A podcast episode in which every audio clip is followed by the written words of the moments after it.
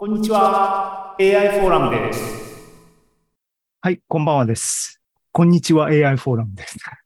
えー5月31日ですね。こんばんはです。で、今ね、あの、自分にダメ出しモードでかなりダメ出ししたと思います。ここからちょっと前向きな話をして。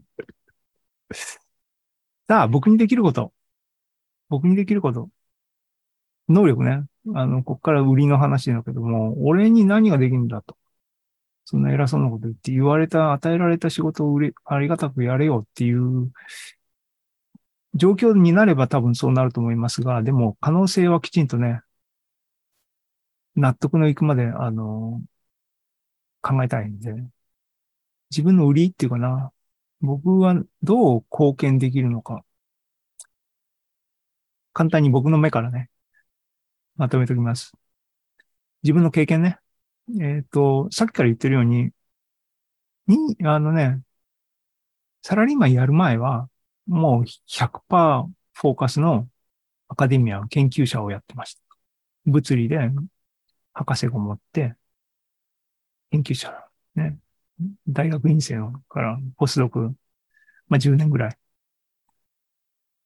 やってきました。で、一応ね、一応、世界の、世界のレベルで研科学っていうのは進んでますからね。あの、ドメスティックなっていうんじゃなくて、そういう意味で世界の頂上に立って世界を俯瞰するっていう経験を自分の分野においては経験したと思ってます。し、えっ、と、世界の超一流と言われる人たちの下で働いてきて、世界のトップの人たちはどういうふうに日々過ごしているのか、どう考えて、どう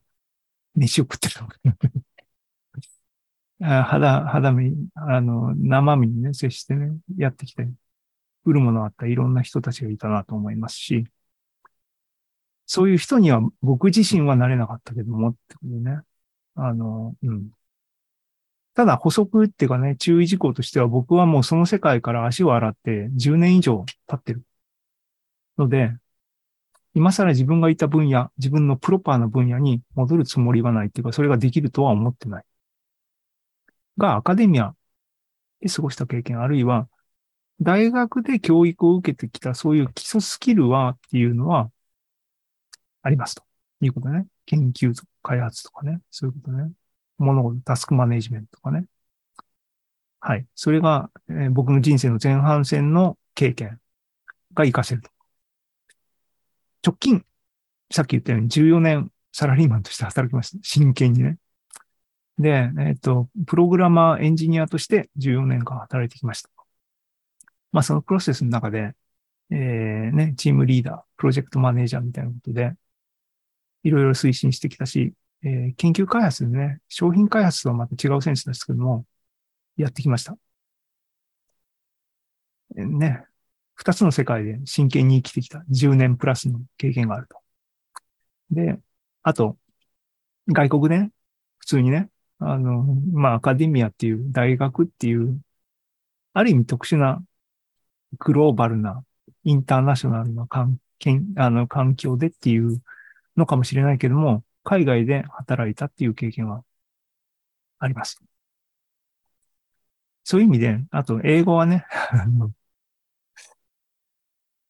これ僕、オランダに1年いたんですけども、オランダの研究室にっていうのは、そう、ちょうど、なんか今、20周年記念のパーティーをするぞとかメール来てましたね。僕は全部スルーしてますけども。えっと、そこの、そう、僕はジョイン、1年だけだけど、ジョインした時っていうのは、研究グループ立ち上げの頃で、オーボスっていうね、オランダ人の、あの、先生、あの、名誉教授的なポジションにいた先生がいて、まあ、お茶会ね、ヨーロッパはお茶の時間を大事にする文化でなんか懐かしいですけどもね、1日2回よ。お茶の時間があるんだよ、毎日。そこでね、あの、そのオーボスが言った言葉が印象に残ってますが、オランダっていうのは、英語みんな fluent に喋りますけれども、オランダ語がネイティブですからね。その先生が言った言葉は、 broken English は我々、 scientist の native language と言ったんですね。いや、その、全くその通りだと僕は思いますし、あの僕は別にあの、English の native speaker のように喋れることを自慢したいと思って英語を一生懸命やってるつもりはないんで、そこ、でも実際にね、専門的な部分でのコミュニケーションを含めて、っていうかそっちの方が簡単なんですけども、日常会話よりも。英語はできますよっていうのは、経験っていうかスキルとして売りのポイントで言っとかないんで あとね、直近ね、僕のウィークポイントが改善された部分は、人と接する、コミュニティの運営に関しては、経験はあると。成功してるかどうかを置いといてっていうことね。AI フォーラムやってますけども、AI フォーラムの他に、英会話サークルコミュニティっていうのも、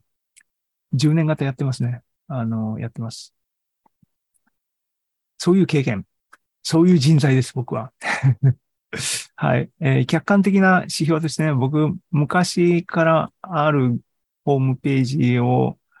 とりあえず、あの、捨てないで、ね、捨てられない貧乏症な性格なんでこうなってますが、現在は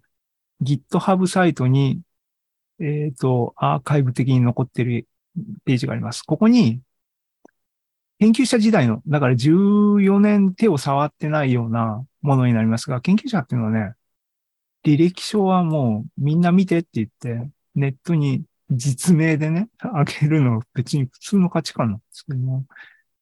えっ、ー、と、今のセキュリティ感覚から言うとおかしいのかもしれないですけどね。あの、研究者時代の僕の履歴書は、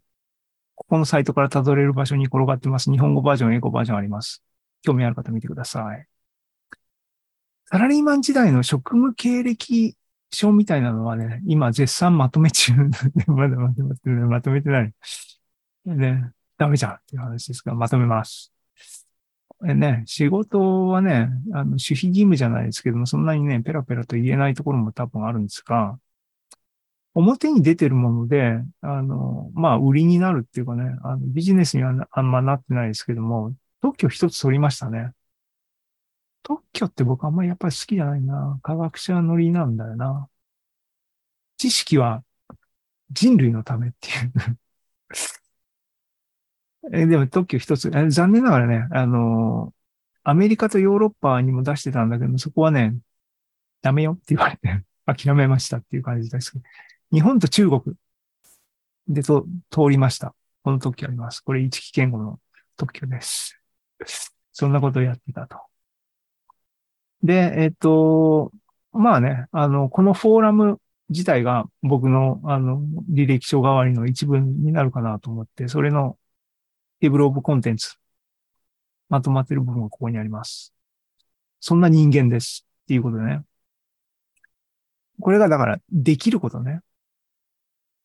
でも、できることとやりたいことっていうのは必ずしもイコールじゃないよねっていうのはあります。さあ、僕がやりたいことを今考えて、今考えてる真っ最中っていうかね、自分が納得して100%自分のエネルギーを、情熱を、人生を投入したい仕事、なんだろうね、考えてるんですけども、そう、人類のために働きたいって書きました。これ一言で言うとっていう話ね。こうなるかなっていう心境になっちゃってるんですね、今ね。はい。でね、この気持ちを先日、ね、失業が決まってから、金沢にいる人でお世話になった方、ところにちょっとね、あの、こうこうこういうことでって話に伺った時があって、喋ってたんですね。で、で、まあまあ、こういう話っていうかね、あの、の流れで、僕は何をやりたいのかっていう話の時に、こういう意味のことをね、言ったら、なんか、あの、うまく伝わんなかったんですね。だから今僕がこういう、ここでビデオでね、言ってるけども、多分これを、はうまく伝わらないんだろうなと思って、ちょっといろいろ、えっ、ー、とね、解説、解釈、解説しないと誤解されたままなんでっていうので解説しますが、そう、若い子たちがね、こういうこと言うとね、はいはいってみんな思って、はい、え頑張ろうねていう感じになると思いますよね。まあでも、あの、そうじゃないと僕は、水も、水も甘いもだっけ？水も辛いもだっけ？水も甘いも？えー、経験した、ああ、教養ないな。教養ない人は言おうとしない方がいいね。あの、人生苦労してきた人間で、その苦労を、人間には2種類タイプがあるんですよ。苦労を肥やしにできるタイプとできないタイプ。別な言い方をすると、自分がした苦労を人にはさせたくないと思って頑張るタイプの人と、自分も苦労したんだからお前らも苦労しろよっていうタイプ。で、僕は当然、前者の人間になら、なりたいなと思うし、なら、なり、ならなきゃいけないなっていうふうに、自分を、自分にいつも、あの、監視の目を向けてますが。そう。でね、人類のために働きたいっていうのは、その背景、その心はっていうと、何かっていうと、自分が所属する組織とか、自分が所属する企業とか、自分が生まれた国とか、そういう限定付きで頑張るみたいな働き方はしたくないっていう話ね。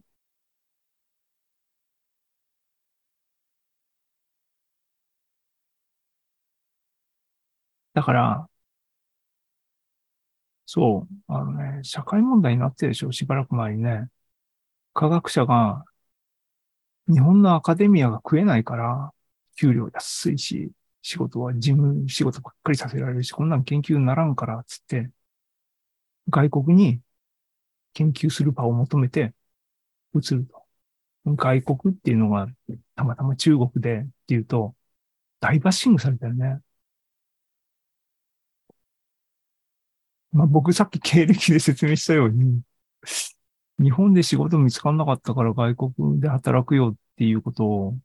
2001年の時点でやってる人間ですからね。そう。だから、あれ、今、今僕が人類のために働きたいって言ったんだけど、それってのは、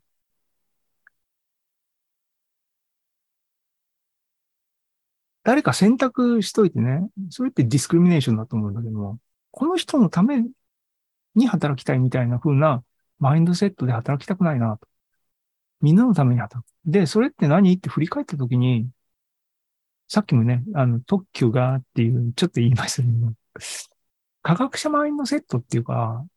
ね、あの、研究者マインドセットっていうか、何のために研究してんのって言ったら、ね、自然科学ですけども、自然の仕組みがわからない。これわかんないんだよね。みんなわかんないよね。どうしてこうなんだろうっていうことに対して研究して、ああ、こういうことが分かったよったら、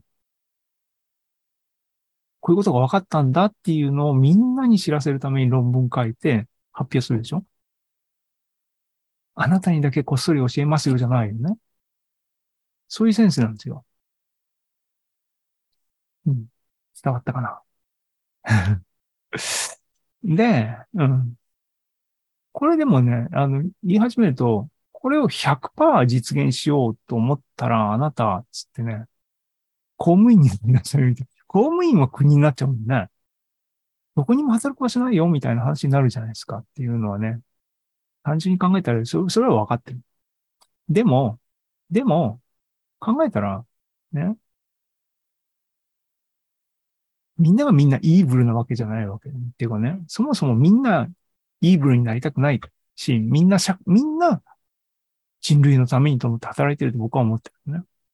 だから、そういうセンスが、で、僕は働きたいですよっていう話ですね。で、じゃあどういう内容っていうと、ね、AI、AI に関わる仕事がやっぱり、今の僕が自分が情熱を持って傾けて仕事をするっていう時に、やっぱそこかなと思って、そこから仕事探しを始めようかなと思ってます。仕事探しはマッチングだのって、よし、一気に働いてみろって言ってくれるところがなきゃ話にならないんで、ね。あの、これは、あの、調整していくんですけども、まず僕の希望っていうかね、イメージとしてはってことね。で、実際問題。僕の中ではね、客観的に一生懸命自分を客観視しようと思って見てる上において、えっ、と、直近の AI に関わる仕事をやってきました。それは研究者ではなくて、むしろ応用者の立場でしたけども、しかし、かなり突っ込んで真剣にやってきたと思います。そういう経験、実務経験はある。その前の物理学者としての経験っていうのは、どういう分野であれ、科学技術に関しては活かせるでしょう。で、えっ、と、今ね、セールスしてます。アカデミアと実社会と両方を、しかも通り一遍ではなく、それぞれ10年プラスの経験をしてるっていうのは、売りになるんじゃない？あと、英語はね、それね、仕事で使えると思うんで、あの、その辺考えると、AI に関わる仕事っていうのはあるんじゃないかな、と思ってるし、そういうところで働きたい。し、人類を救いたい。人類を救いたいって言ってるのはね、いわゆるエグジステンシャルリスクを比較的真に受けてるんですね。あのーあれね、アラインメント問題って言ってもいいんだけど、でも物事はね、多分そんな単純な話ではなくて、まあでもここは基本的に素人考えるね。いや、言ってるのは、問題は人間っていうファクターが絡んでくるので、事前にいろいろ想定して、その路線でガーッと考えるっていうのは多分、うん、良くなくて、ね、普通のアライメント問題、まあ状況をシンプルにしないと考えられないんだけども、ね、コンピューターが、知能がドーンと上がって、バーサス人間。で、コンピューターバーサス人間のフレームワークでいろいろ、えー、話議論されてるけども、多分現実問題は、あれだよね。イーロン・マスク見ろと。彼は躊躇なく自分の脳みそにコンピューターぶっぶっ込む人ですよと。ね。だから、多分、AI が能力がゴーンと上がった時に、その社会がどうなるって考えた時の知識は、そういうハイブリッドヒューマン、スーパーヒューマンバーサス、ハイブリッドヒューバース、あの、スーパーヒューマンの間の、みたいな話が多分メインになるのかな。あるいは hybrid superhuman versus pure artificial superintelligence なのか。その時に native human っていうのは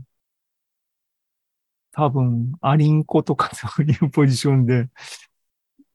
知れず生き続けるのかなよくわかんないですけど、これまあ妄想ね。どうでもいい。はい。えっ、と、だから、で、そもそもは、エリーゼア・ユドコウスキーの話を、多分僕真に受けすぎたのかもしれないけども、結構、まあでもその前から結構ね、心暗くなってみたいな話はしてましたけども。で、ジェフリー・ヒントがね、あのー真面目に、ジェフリー・ヒントがいれば、まあみんな真面目に聞き始めるというようなシチュエーションね。まあある意味真に受けてるんですね。そうすると、ヤン・ルカーには馬鹿にされそうな気がしますが。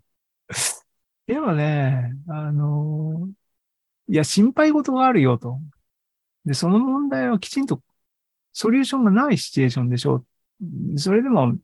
未来の優れたね、人類が解決きっとしてくれるよみたいな、あの、安心の仕方をしてるような気がして仕方がないし、そこには僕乗れないんだなっていうのは同じように核燃料の、技術がきっとね、解決してくれるよ。だから大丈夫っていう話とね、なんかね、性格の問題かもしれないですけどね。ああ、そっか。そう。っていうことで、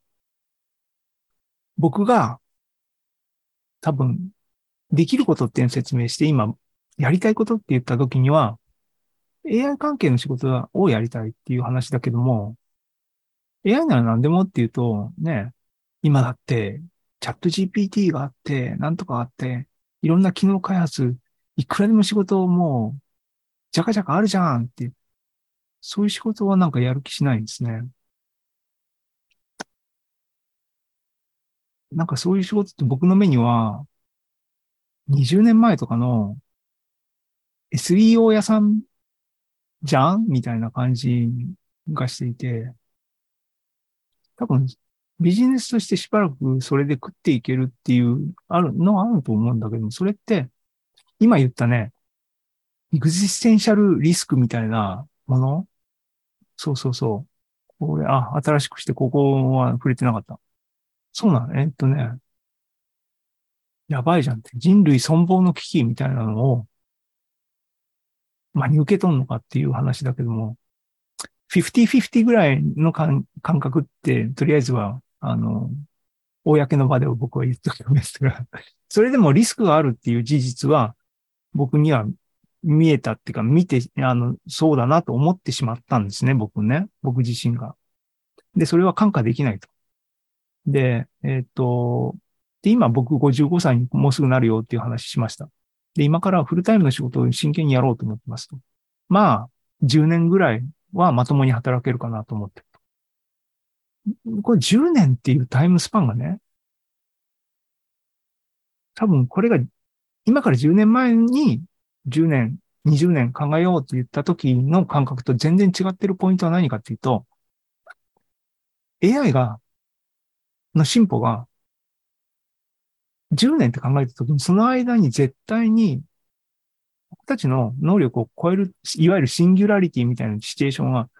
絶対にもう起きます。僕は多分、ほぼ生きてる間にそういうことが起きるっていうのを今分かっていて、かつ、存亡の危機みたいなのも多分解決してないっていうのを知ってるときに、で、今僕はラッキーなのかアンラッキーなのか知らないけども、今、仕事をフルタイムの仕事を探そうっていうタイミングになってて、職業を選びっていうシチュエーションになってる。今、僕がここで下す選択を、多分65歳になる僕が10年後にね、自分を振り返った時に、後悔しない選択をしたいの、今回は。っていうことで、じゃあそれは何っていうと、多分狭きもんだと思うんですね。誰でも彼でもできる話ではないし、そういうポジションなんてのはあんまりないとは思うんだけども、一番やりたいのは AI の基礎研究みたいなところ、そのサポートでもいいんだけども、そこに貢献するような仕事をしたい。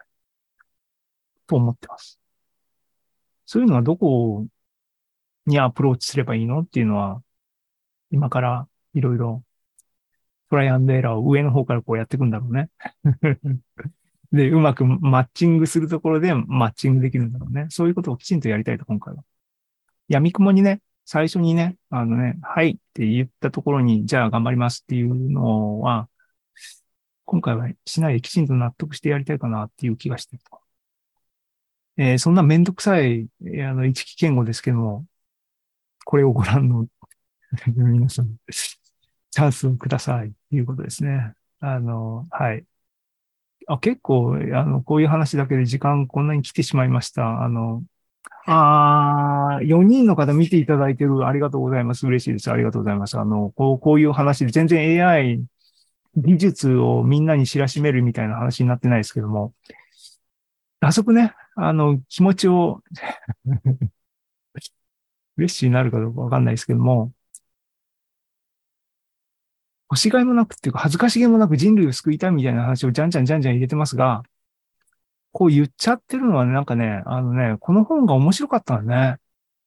あの、皆さんにごご承知だと、これね、あの、僕リンク、あの、間違ってスペイン語版の スクショを取ってしまいましたが、あのね、取ってしまいましたが、プロジェクトヘイルメアリーっていう、あの、SF ですね。これあって、アンディ・ウィアーっていう人の、で、えっ、と、マット・デーモンの火星の人？っていう映画があって、それの原作者の人の最新作、プロジェクトヘイルメアリー。これを、えっ、と、翻訳も出てるのかな？出てるんだな？多分単行本で。僕は、英語で、しかも、あの、オーディオブックで聞きました。オーディオブックってね、結構ね、あの、リスニングがある程度できる人にはオーディオブック結構おすすめですね。紙の本だとページをめくるっていうのは結構ね、意志の力を、ウィルパワーを要求するんだけど、オーディオブックだと、ウィルパワーが弱ってても自動的に進んでくれるっていう。あのね、あの、あとこ、これはストーリーが、本当にこのアンディ・ウィアーさんは、すごいね、ネタの出し惜しみっていうのをしない人だなと思いましたね。僕だったら、この一本聞いたやつのストーリー、僕だったら、1セクションっていうか、1チャプターが1冊の本にしちゃうな、絶対。それぐらいなんか、あの、話としてはもう、ワングワン行く感じで、あ内容については触れませんが、それを読んでね、僕ね、あの、人類を救いたいなと思ってるのかもしれない。もしそうだったらかなり軽薄な男ですけども、そういう、そういう、そういう、えーっと、今日これ、こういう、これ、この、これで終わりです。えーっと、一期健吾。あれね、えっ、と、仕事辞めたよっていう話でした。だけど全然、えー仕事探ししてないよっていう話でした。はい。で、えっ、と、これからの今後のスケジュールのところだ。はい。今日の終わりに、今後のスケジュールですけども、えっ、とね、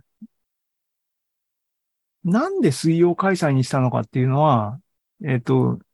場所を確保してみんな集まってやるっていう時に、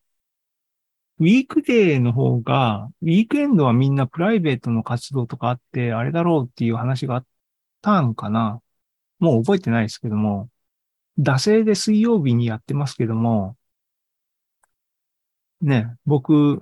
フリーになったので、僕の意思で全部決めていいじゃんと思って、次ね、次やるつもりなんですけども、きちんとね、次はね、AI フォーラム。ちょっとね、5月は、もう日々 AI の進歩を進んでるこの状況で一月ほぼ AI の最新の進捗から取り残されてるんで、ちょっと AI の仕事したいと言っといて、AI の進捗に取り残されちゃいけないなと思って、今からちょっと集中して、あの、勉強しようと思ってますが、その成果が出せればいいなと思ってますから、6月、こんにちは AI フォーラムは、土曜日に開催するっていう方にしようかなって思ってます。最終土曜日。ね、あの、ご意見、コメント、ご希望あればください。ウェルカムです。で、で、えーその他ね、このフォーラム、こんにちは AI フォーラムへの講演者も募集してますし、サークル同人誌活動は引き続きやっていきたいと思ってます。そこへの、あのね、まあもちろん同人誌なんで、サークル活動じゃなくて自分ピンでややって、やったらいいんですけどもね。あの、仲間とワイワイやりたいっていう人がいたら、ぜひやりましょう。ウェルカムです。募集してます。っていう、っていうですね。っていう、今日、AI フォーラムでした。ページ。はい。ということで、えっ、と、4人の皆様ね、ありがとうございました。えっ、と、これでね、心置きなく、探しに集中できるかな。はい。っていうことで終わりにします。えっ、と、ちょうど頃合いも9時近くになってきたので、はい、えっ、と、コメントしとく？これって、こっちで、ああ、でも、あれだな。フォーラムの、こっちに、はい。あ、こういう風にしたら、あれだ。あれにならないんだね。ミラー状態にならないんだね。なる？なってしまう？えーっと、取り留めもない話になってしまいました。ありがとうございました。また、来月、お会いしましょう。えーいや、やっぱりそうね。こうね、もうね、僕のこの10年ものの MacBook Pro は頑張ってくれてますけども、はい。ということで、終わりにしたいと思います。ありがとうございました。ここは僕は Peace and Love って言わないんだよな。はい。おやすみなさい。